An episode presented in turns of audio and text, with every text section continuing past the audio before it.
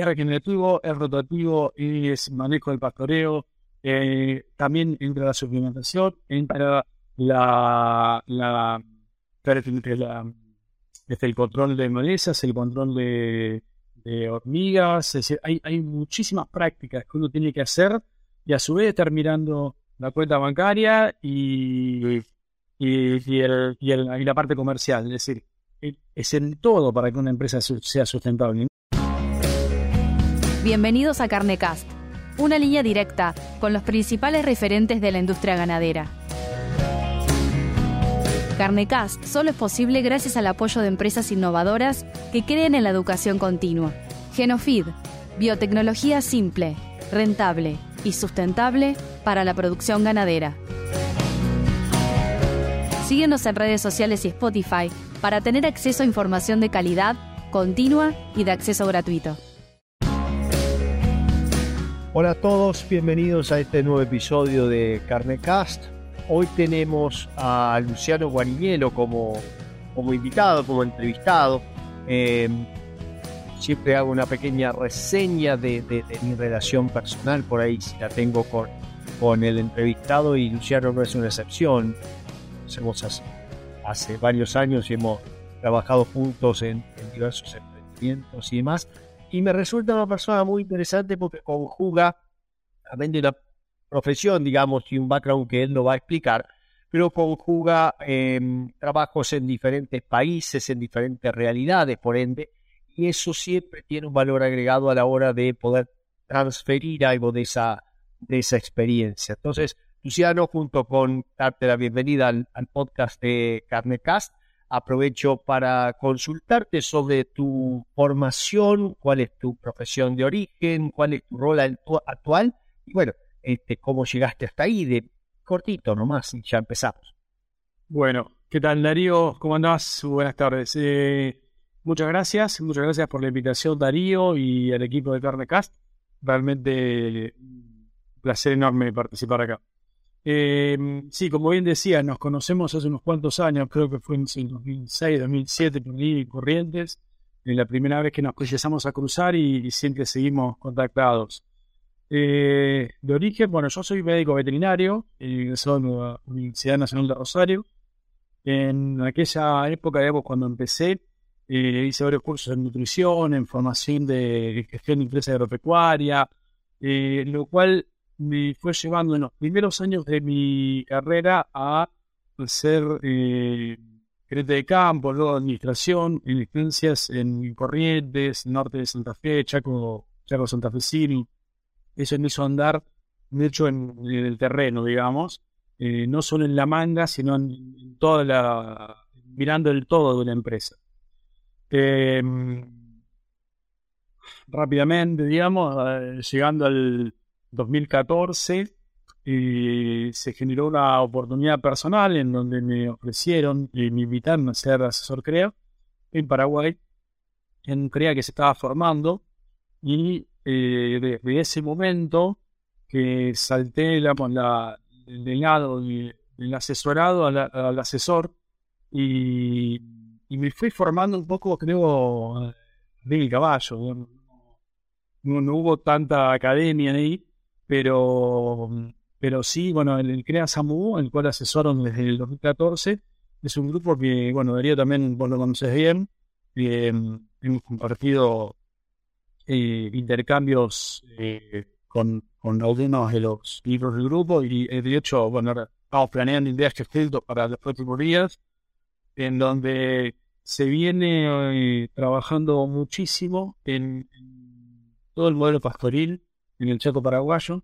Es el grupo que ha generado eh, enormes saltos productivos y, hoy en día tenemos eh, campos independientes, tanto en crías, en recrías, pastoriles, este, con, muy interesantes modelos. A eso, a eso justamente te iba a llevar. ¿Cuáles son hoy día en tu actividad eh, profesional como asesor en grupo que, como, bien decís, eh, conozco algunos son doctores que impresionan por el nivel de gestión de información que tienen y cómo la, la transforman en decisiones, ¿no?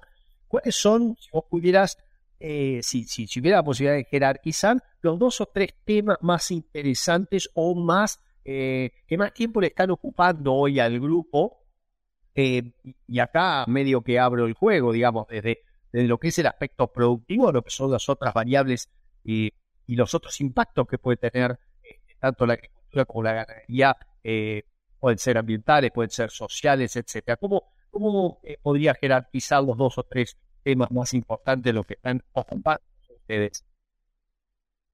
Sí, mira, en, orden de, aparición, digamos, hemos trabajado muchísimo en el hijo de pastoreo y en, las implementaciones, en, en los medios de cría, en el campo de, cría que no bajan del 95% de aprendiz, cinco años, ver más baja. todo eso se fue haciendo. Eh, lo, que, lo que sí ocurrió es que desde el 2015, 16, por ahí hasta el 2021, vimos un trabajo bastante importante para el grupo que fue evaluar eh, todo el, modelo de sostenibilidad del, sistema. Eh, eso se hizo a través de un convenio que crea Paraguay con una fundación, financió, pero en definitiva evaluamos buenas prácticas ganaderas, las cuales las escribimos, hacemos un manual al respecto, y hablamos carbón en el suelo en, el entorno de los establecimientos para ver cambios a través del tiempo. Eh, hoy por hoy el grupo está muy fortalecido en, esa temática y no deja de mirar, por supuesto, el, el negocio. Eh, siempre se está mirando eso. Y en, eh, desde lo personal, digamos, un un punto de inflexión en, en 2018, eh, en donde, eh, con, con el, dato asesor del CREA Paraguay, Enrique Callizo, que es un colega el cual también era asesor en ese momento de un CREA del Chaco Paraguayo, embarqué muchas horas de viajes y, y empezamos a ver eh, cada vez más miles de hectáreas degradadas, en, no solo en los campos no atendía, sino en rutas, y, cómo se estaba eh, trastocando y cambiando el ambiente productivo por alguna causa que hasta ese momento no conocíamos tanto. Eso fue el, el, inicial que, nos llevó a ir focalizando en esa, en esa búsqueda eh, y hoy, o no hoy, ya hace unos años, vemos que, que esas buenas prácticas que al final terminamos escribiendo son las que que evaluar de cómo recuperan el campo. Eso se dio principalmente por enmalecimientos, por mal manejo, por sobrepastoreo, por eh, falta de asesoramiento en muchos casos seguramente. Eh, pero hoy en día eh, se ve que hay una, una tendencia a, poder hacerlo y a, poder recuperar eh, ese, ese tipo de ambiente.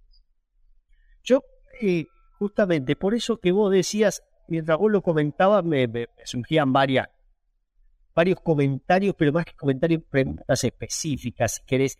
Eh, cuando ustedes empezaron con esto, está bien que venía con, una, con financiamiento eh, de una fundación, eh, que venían en carrera, pero ¿qué le decían los otros grupos, CREA, o qué te decían a vos, asesores, colegas tuyos con respecto a eso? ¿Lo, lo, lo vieron como o sea, con algo de incredulidad, lo vieron como, cheque novedoso, vamos, vamos para, para adelante y vamos a masificar esto o a extrapolarlo a otras situaciones, o fuiste, como fue, creo que fue la primera opción, fueron recibidos con cierta incredulidad por parte del resto de asesores. No, mira, dentro de la asociación del Grupo CRE en Paraguay, eh, fue bien recibido porque fue una, una acción de la, de la asociación. Eh, pero sí, por ahí la incredulidad existía fuera del, del creador. La gente que está un poquito fuera del círculo íntimo de uno, eh, es como que decía, ¿qué, qué, es esto? No, no se estaba viendo tanto el, tema por ese lado. Eh, recién en 2020, 2021, cuando hicimos presentaciones y mostramos los evaluaciones del suelo y cómo se han escondido, y lo que hay que tener en cuenta acá, que el mejoramiento del suelo per se, si uno tiene de carbón y todo eso, está buenísimo. Hoy existen programas que son rentables desde el punto de vista para poder certificar eso. Pero lo importante acá es que está generando pasto y está generando energía orgánica. Por eso es el El generar pasto es principalmente una mejora del sistema productivo. Nuestro principal objetivo sigue siendo ganadero, lo que pasa que al evaluarlo y poder certificarlo, tener también una certificación ambiental. Una cosa va de la mano con la otra. No hay que dejar de mirar el todo acá.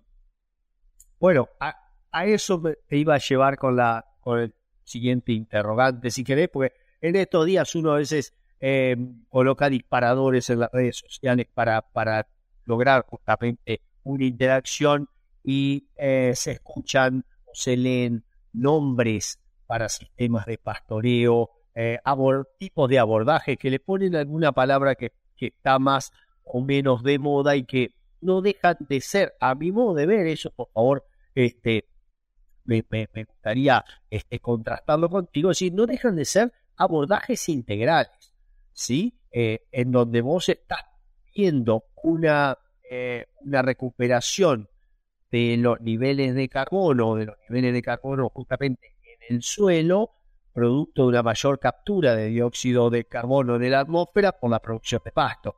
Y eso es lo que últimamente puede llamarse como regenerativo, que es una palabra justamente que, que uno lee habitualmente. Pero en, en, realidad, y vos sos veterinario de origen, eh, en realidad lo que eh, uno estuvo haciendo fue creando las condiciones, siguiendo premisas biológicas fisiológicas de los pastos y de los manejos de los potreros para que esa captura eh, de dióxido de carbono por parte de las plantas y mayor producción de vegetal se llevara a cabo. ¿Cómo, cómo fue para vos siendo veterinario de origen ese cambio hacia meterte en el carbono del suelo? ¿Cómo, cómo viviste esa, esa experiencia, ese proceso?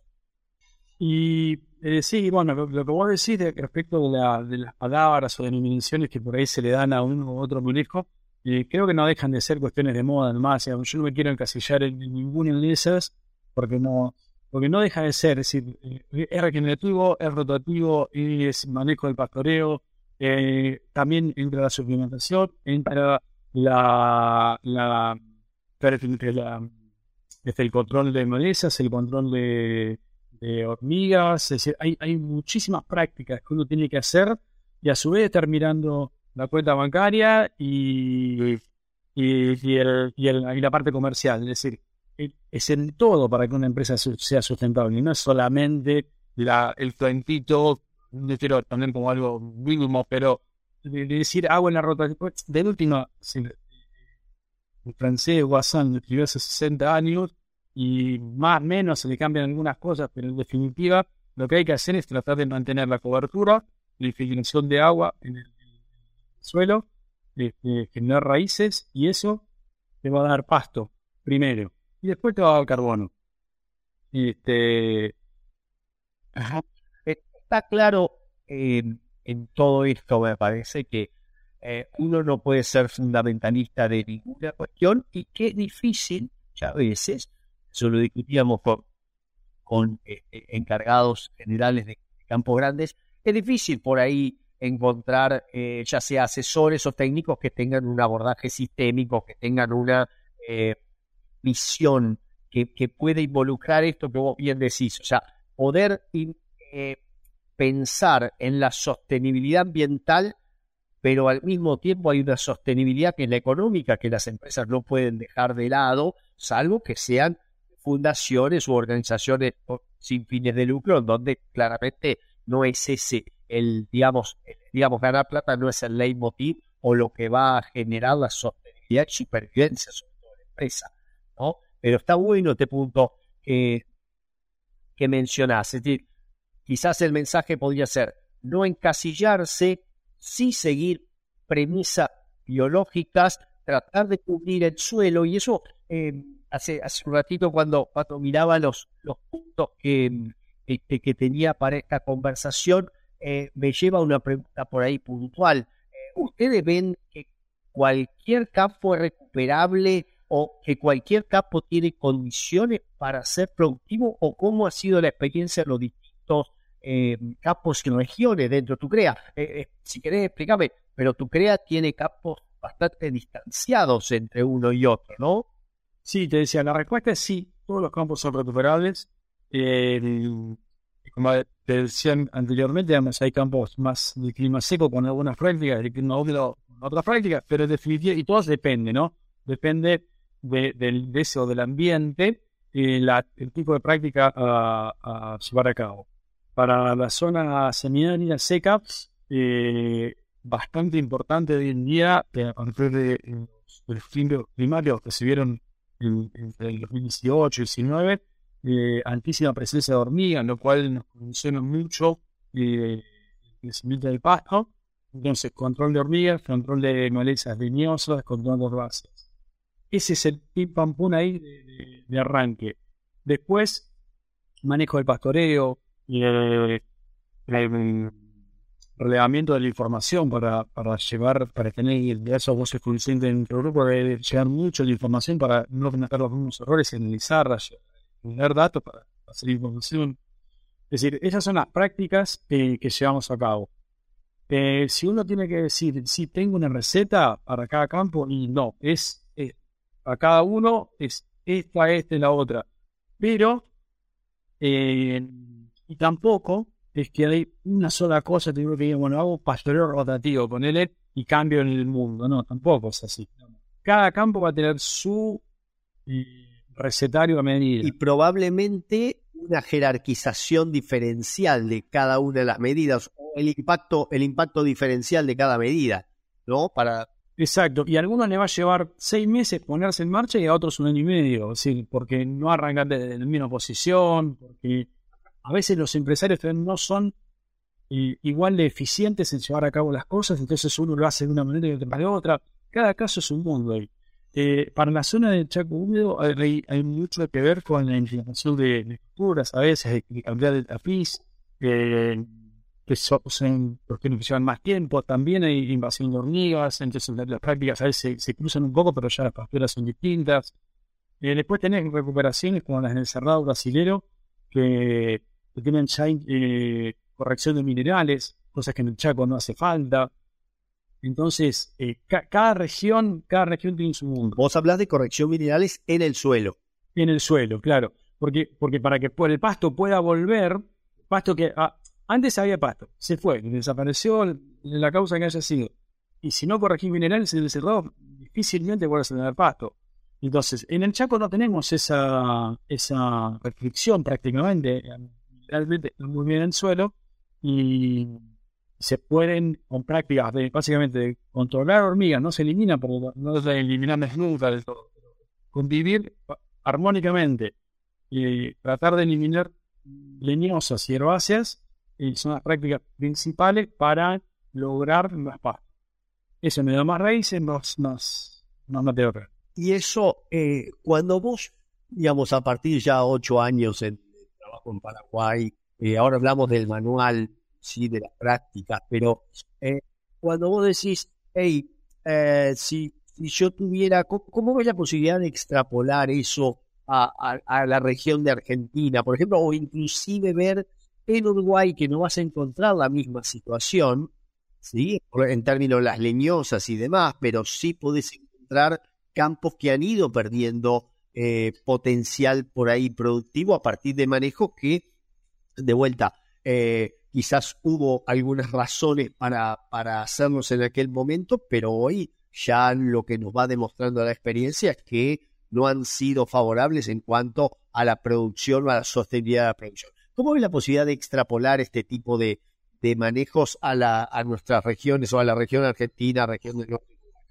Mira, eh, yo lo, veo factible eh, y, de hecho es decir, a, mí todo esto, desde lo personal en el CREA, también me llevó a trabajar en un programa, en, una, acción privada, donde se está trabajando en certificar estos campos y hoy en día eh, hay muchos productores que están entrando a certificar sus manejos y pueden cobrar por esos certificados de carbono. Y es una práctica que es comercial.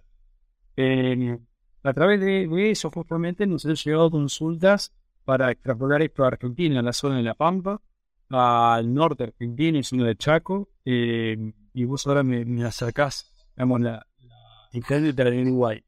Eh, entiendo de que las prácticas no son las mismas, pero que sí es extrapolable, porque en definitiva lo que hay que lograr es en esos suelos que por ahí están este, compactados, eh, que, han perdido fertilidad, es devolverles la, la, dirección, en algunos casos habrá corrección mineral, y básicamente lo que hay que lograr es cobertura. logrando cobertura uno tiene raíces y estoy siendo veterinario un agrónomo, yo no sé, te, te, te, tengo oído acá. Pero es una ciencia que me ha apasionado. Hoy, hoy me lo habías preguntado y no te lo respondí, creo. Este, me he metido en, todo esto un poco de video y por supuesto he leído al respecto, pero no, no una información de base, pero me, ha apasionado. Pero fíjate vos si esto, esto sale de, la charla, digamos, técnica y se va a lo filosófico. Em, cuando uno tiene una formación de base, pero es capaz de meterse basado en la pasión y el interés, ¿sí? Porque muchas veces esa, vos le vas a poner pasión a lo que te interesa, no le vas a poner pasión a algo que no te interesa. Eh, como uno demuestra también una flexibilidad, además, o sea, aparte si querés de una formación básica, vos podés perfectamente meterte en otros temas para saber cómo conversar y qué preguntar a la gente que puede ser experta en ese tema, que tiene un background mucho más eh, profundizado, si querés, o mucho más este, extenso en ese tema. Pero eh, yo creo que eso también, vuelta, es, es más filosófico que, técnico esto, pero también hace, hace a, la, a, la eh, al avance profesional y al desarrollo profesional. Cuando vos podés, hey, no ser tal vez, vas a ser, digamos, nadie de, nosotros, vas a reconocer un experto en suelo, entre nosotros dos, pero si uno ya puede entender algunos conceptos básicos de ese suelo, claramente está en condiciones de plantearse interrogantes más precisos para tener el teléfono del que sabe y, poder preguntarle y discutirlo eh, en otros ámbitos también. Entonces, yo considero, eh, volviendo al tema, considero la pregunta eh, contestada como la, la facilidad de extrapolación y va la otra quizás más picante. Es decir, a ver, eh, ¿qué encontraste vos en Paraguay dentro del contexto de negocios em, que pueda ser diferente a otras regiones? O quizá encontraste algo en Paraguay que es diferente a, las regiones en cuanto al contexto de negocios que te llevó a decir, bueno, mira, acá tenemos que recuperar el campo, pero además esto también puede ser una oportunidad de ganar plata a través de la recuperación de carbono en los suelos. Sí, claramente, digamos. Eh, justamente eso, eso es lo que tiene Paraguay como país, su cuestión cultural, eh, tiene una, es un país de enormes oportunidades, de, es un país muy enorme eh, posibilidades, hay una gran cultura de la sociedad civil, por, por cualquier cosa ya armamos una sociedad, arrancamos y se va para adelante. Nosotros armamos comisiones. Claro, esa es la diferencia. En Paraguay se arman sociedades anónimas. Eh, eh, es un país con estabilidad fiscal y, económica. Hace más de 15 años que no tienen una inflación de 3-4% este año, la inflación mundial se fue 9, pero, pero es altísima. Eh, sí, comparado con Argentina, me refiero. ¿no? Eh, entonces, eh, eh, sí, hay una oportunidad de negocio. Eh, justamente vos fíjate, esta empresa que creo que mencioné, que hemos formado con, con otros asesores que, están trabajando en, brindar servicios de asesoramiento en y nos empezamos como eso, ¿no? Como servicio de asesoramiento de protección de facturas, de suelos. en Paraguay fue de alguna manera vinculado eso, nos, nos, vinieron a buscar y nos terminamos juntando con una empresa suiza que eh, se fue hoy en día certificando suelos y, y, carbono en los suelos. Esos certificados se hacen en línea básica, productor entra con su campo. Encima es, un paquete muy interesante porque no tiene que pagar el productor para entrar y no hay costo de entrada. Entonces se certifica y a los dos o tres años se vuelve a evaluar el carbono después de haber llevado adelante las prácticas de recuperación y el productor cobra el bono por esa venta de ese certificado. hoy por hoy comercial totalmente, eh, si se puede hacer, y el, 30, mm, el 50% de lo que le ofrece el productor recuperar el campo, lo recupera que eso es un carbón. Entonces, no, no es, no es muy preparado. No, no, claro. Y, y, yo pensaba también que eso a modo de, eh, no sé si es publicidad la palabra, pero sí la promoción de lo que se hace puede, de parte de gobiernos que entiendan o de, digamos, de, estamentos oficiales que entiendan la importancia de, de, la mejora de las características del suelo, a intentar algún tipo de, eh, digamos, no sé si es diferimiento o exenciones impositivas gracias a eso. O sea, yo estoy, yo estoy cuidando un suelo para la posteridad, sí, ya sea la posteridad de mi empresa o la posteridad del resto, y, claramente eso podría llegar a tener también en el futuro una, un apoyo de tipo, de tipo alivio fiscal o lo que fuera. Eh, capaz que es muy idealista lo que pienso, pero pero cuando la Todavía no la vi esa, pero, pero puede existir. Puede existir, sí, sí. Es que uno por ahí, como te digo, puede ser al principio una visión idealista. Ya que puedas cobrar un bono de carbono, es una gran este, noticia, si querés, o es, es un gran avance. Pero cuando además uno en, dentro de un sector puede demostrar mejoras apreciables que hacen que eh, un recurso estratégico de los países de nuestra región, digamos, Sudamérica es completamente complementaria con continentes como sudeste asiático. Digamos, ellos producen tecnología, tienen un montón de gente que necesita comer y nosotros tenemos relativamente poca gente con poca tecnología y tenemos mucha comida. Entonces le mandamos un poquito de comida, ellos nos mandan un poquito de tecnología y quedamos más o menos ahí, este, siempre tratando de tener un superávit comercial nosotros, este, para, para que nos quede algo en, en, el, en la billetera, pero em, uno, uno ve que es un recurso el suelo y la producción que emane de esos suelos este, completamente estratégico para, para nuestra región. Y por eso es importante eh, pensar ya medio cerrando esto sobre eh, el manual de buenas prácticas de recuperación. Sea, ya dijimos que no hay un solo, digamos, no hay una receta mágica para todo, pero ¿qué en, brevemente nomás, ¿qué compilaron ustedes y, y, cuál fue, si querés, te lo dejo como segunda y trato de acordármela yo después a la pregunta, pero sí, ¿cuál fue la, eh, si querés, el aprendizaje más grande que sacaste después de un fracaso? ¿O cuál fue el fracaso más grande que te enseñó muchas cosas?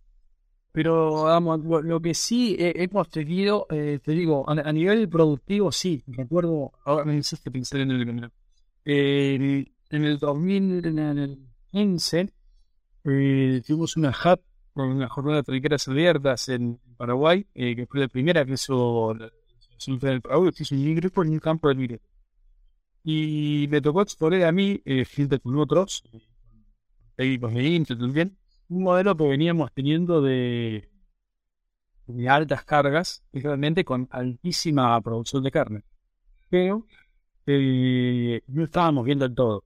Eh, eh, ese es el, el, fracaso que te puede tener. Estábamos viendo la producción de carne, la rentabilidad económica, hasta ahí venía así, perfecto. Pero eh, después de dos o tres años de, de, esas evaluaciones con altas cargas de verano y invierno y alta producción de carne, todo, todo el pasto que se generaba se estaba sacando en el porno de carne, nos quedamos sin reservas en un invierno nuevamente seco y explotó el campo. Entraron las hormigas, entraron las milicias, detonó el mismo campo donde el enojar.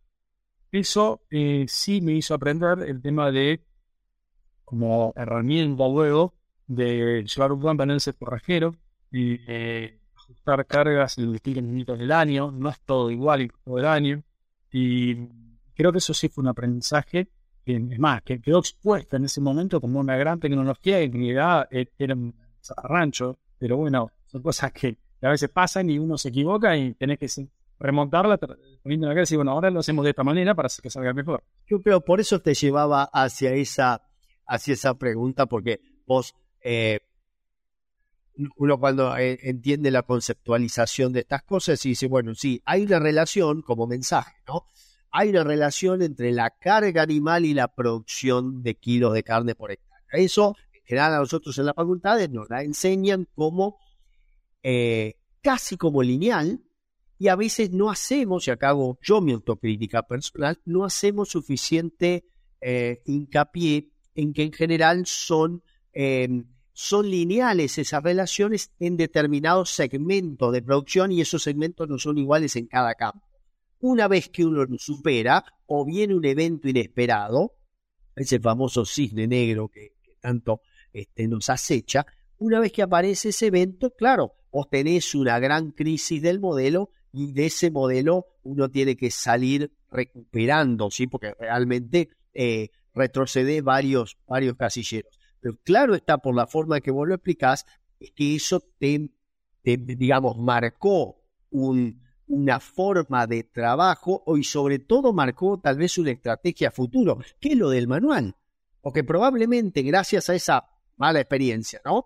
Eh, probablemente muchas de las cosas que están plasmadas en ese manual, y a eso quiero ir ahora, eh, quedaron, quedaron expuestas ahí, ¿no? Sí, a, partir de ahí aprendimos a, reconocer que teníamos hormigas, a, ver la forma de combatirlas, a, combatir las malezas de, alguna manera que sea eficiente, a generar un balance forrajero que lo al principio lo ajustábamos por, por, distintas eh, si nos estábamos haciendo por kilos por hectárea, después lo usamos un poco por índice verde y lo terminamos ajustando hoy en día por sigas del campo. Cada, campo tiene su curva de pluviometría y ajusta su balance forastero por precipitaciones. Eh, el crecimiento del pasto se lo podemos medir por precipitaciones. Vos haces con las precipitaciones del campo lo que llueve hasta cierto momento es lo que explica el crecimiento posterior o lo que vas a tener de diferido en el invierno. ¿Es así o, la agarré para cualquier lado? No, está bien, es más o menos así, digamos. Vos tenés una, una producción, digamos, lo que tenemos es eh, evaluación de corte y pesaje en laboratorio del pasto en distintas jaulas y, con, e, y eso em, eh, correlacionado con las precipitaciones de, ese campo, podés sacar un dato de cuánta agua necesitas para que te crezca tanto el pasto. Más o menos así. Entonces, por cada milímetro son kilos de materia seca, en definitiva, y cuando va lloviendo, a medida que va lloviendo, vos vas ajustando tu balance forrajero. Donde se te empieza a cortar la lluvia, ¿viste? Como es el clima monzónico, tiene una temporada de seis meses de lluvia y seis meses de seca. Y no es lo mismo que llueva al inicio de la temporada que llueva al final. Claro. Eso, la eficiencia Entonces, te va ajustando, yo con cinco o seis meses meses de anticipación, por decir, más o menos teniendo el, live en la mano de, cómo va a ser tu pasto en 5 o 6 meses y ajustás carga antes de que te explote el problema. Es muy, es muy gráfico esa, esa forma, digamos, uno, uno va teniendo un aje en la manga eh, o por lo menos se anticipa la siguiente jugada. ¿sí? No necesita saber eh, cuánto llovió total, total para saber cuánto pasto tienes, por lo menos con lo que va lloviendo y cuándo va lloviendo, eh, uno va evaluando ese punto. Eh, yo la verdad que me quedaría un, rato este, mucho más largo conversando este, contigo, Lucina, no lo vamos a tener nosotros en, persona también en breve eso, pero como conclusión y mensaje, me gustaría eh, que vos te proyectaras a un profesional de hace, digamos, con 20 años menos de edad, ¿sí? 15, ponele, pues sos muy joven, pero eh, en, esa, en esa edad, o sea, ¿qué consejo hoy le estaría dando a un profesional de tu profesión original como es un veterinario? Y si te animás a meterte en el terreno hostil, podemos pensar en qué, consejo le darías también a alguien que se está recibiendo como agrónomo y que dice, mirando este podcast por ahí, hey, me interesaría hacer lo que hace este Mira, yo en este caso, un poco, eh, hace unos cinco años, eh, o seis, que una vez por año me llaman de la, de la Facultad de Casilla, que es que yo me recibí, y voy, les doy, doy una charla en la, en la cátedra de producción de carne, de, de, cierre de año, donde doy sistemas ganaderos en otras regiones que son externas a, la, región donde está la facultad en Cerca Rosario. Y, siempre les dejo, trato de dejar ese mensaje a, a, esos chicos, que son un chico de cuarto, quinto año, que más o menos que me estás diciendo. Y creo que también puede aplicar para, para Juan de que mm, las oportunidades siempre están, que eh, hay, hay un mundo enorme eh, de posibilidades en las oportunidades en, esto de, del mundo este que se viene con, con, la, los manejos de sustentabilidad ambiental, digamos, evaluaciones, certificaciones. Si bien a veces son nichos, no es para todo el mundo, eh, pero no hay que quedarse encasillado. Si sos veterinario vas a hacer tacto, no es solamente eso, hay, un montón de otras, de otras herramientas y oportunidades. El Paraguay es una gran oportunidad, no, no, dudas de eso. Y de hecho, por ejemplo, otra cosa que estamos haciendo es certificar eh, carne, carne carbono neutro. En dos programas de certificación de carne carbono neutro. Decir, hay, hay posibilidades que salen más allá de lo que te decía la materia de la facultad. Ampliar la mente, saber que tú, probablemente tu límite hoy es el planeta Tierra porque no sabemos dónde a vivir. Eso me parece que es importante o interesante para eh, gente que esté mm, por ahí mirando esto y diga, bueno, pero ¿cuál es mi camino? ¿Cuál es mi, es mi salida? O sea, yo creo que hoy eh, la dimensión ambiental asociado a lo productivo que genera entonces la sostenibilidad, si querés, de la producción a lo largo de los años, em, sin dejar de ganar este, plata en el, en el proceso, porque esto es un negocio al fin y al cabo. La. Yo creo que e, esa interrelación entre la parte ambiental y la parte productiva eh, le está generando em, mucho espacio a nuevos profesionales y ahí es donde también parece que los eh, quienes se están graduando de estos, estos, años de las universidades y por ahí mira la salida es eh, otros continentes u otras profesiones, aparte de las que ellos han estudiado u otros oficios, eh, creo que ahí también uno puede poner un granito de arena en cuanto a la generación del interés, ¿sí? Y, ahí eso, eso que haces vos con los chicos de, de Casilda todos los años me parece que es muy valioso. Es mostrarles otras realidades, mostrarles que, eh, que hay salida en un montón de lados y en términos profesionales a mí me resulta también este, muy reconfortante. Em, así que eh, te dejo para, para que cierres esto, Luciano, agradeciéndote eh, tu, tiempo, agradeciéndote la generosidad y, y, todo lo que además de este tiempo, generosidad durante este tiempo, este, nos diste para, para el podcast de Cardecast. Bueno, no, yo la verdad eh, enormemente agradecido para, con vos y con el equipo de Carnecast, eh, porque muy, muy momento de, poder conversar de estas cosas y haciendo con. Eh, como mensaje final, creo que eh, siempre es importante que hay que pensar que se puede innovar, se puede marcar la diferencia desde otros puntos. No, hay que quedarse en el, en el plan de leche, no hay que empezar a usar de la caja. ¿sí? Y aparte también, hoy vas a hacer un negocio, eso no es solamente, no es solo ambiental o, o no es que se transforme en un, ONG por hacer estas cosas. Y es un negocio y, y, es comercial, se, se puede vivir de eso.